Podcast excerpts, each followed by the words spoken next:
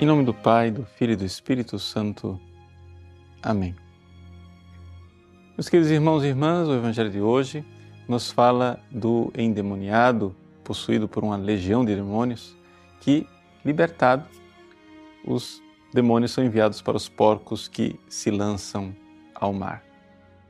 O que tirar deste evangelho que parece tão exótico?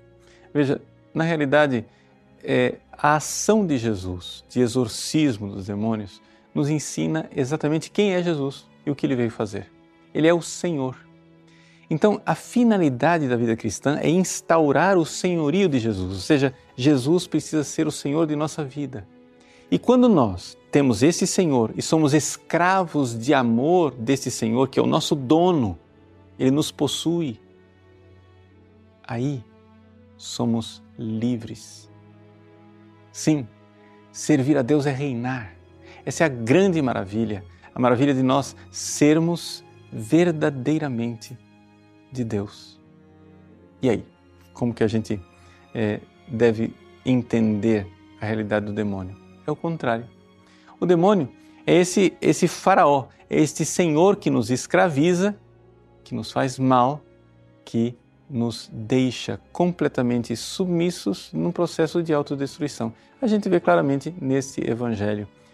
O endemoniado, ele habitava os cemitérios. Aqui claramente ele habitava o reino da morte. Enquanto Deus quer nos colocar num reino de vida no céu. Pois bem, ele se mutilava.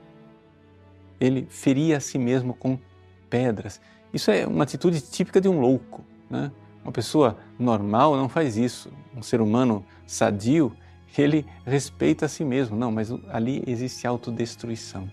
É a realidade do pecado. Quando nós estamos no pecado, escravizados pelo demônio, nós estamos nos autodestruindo. Achamos que é, estamos nos dando bem, achamos que é bom para nós, mas na verdade estamos no reino dos mortos. Como libertar o homem dessa situação de escravidão?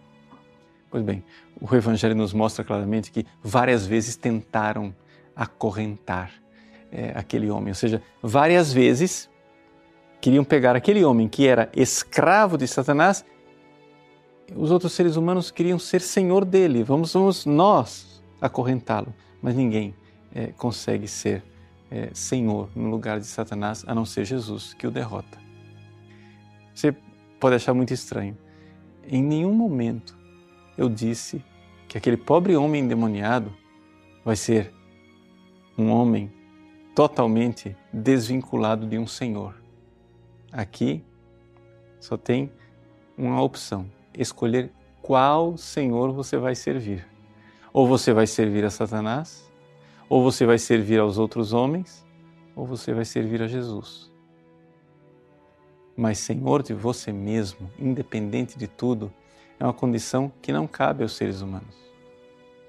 A nós cabe sim ver que Jesus veio para destruir o império de Satanás. E destruindo o império de Satanás, ele nos deu a possibilidade de sermos livres.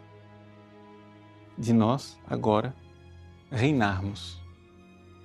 Existe um adágio antigo medieval que diz assim: servire Deum, regnare est. Ou seja, ser escravo de Deus, ser servo de Deus, ser propriedade de Deus, na verdade é reinar como um rei. Por quê? Porque Deus nos dá essa liberdade. Ele é o nosso bom Senhor. É a atitude do filho pródigo, que, querendo sair de casa para ser livre, livre, livre, terminou mais escravo do que nunca, servindo a um patrão cruel e invejando a comida dos porcos. E então o filho, ajuizado, diz: Vou voltar para casa e ser empregado do meu pai, ser ali funcionário, escravo do meu pai, deixar que meu pai eh, me trate não como pai, mas como seu servo, como senhor que tem um servo. E ali acontece a maravilha. Ele que se dispõe a ser escravo de amor do seu pai, termina sendo filho livre e festejado. Esse é o mistério do Evangelho. Esse é o mistério de servir Jesus. Esta é a derrota de Satanás. Mas para que isso aconteça, você precisa escolher Jesus como seu único Senhor. Deus abençoe você. Em nome do Pai, e do Filho e do Espírito Santo. Amém.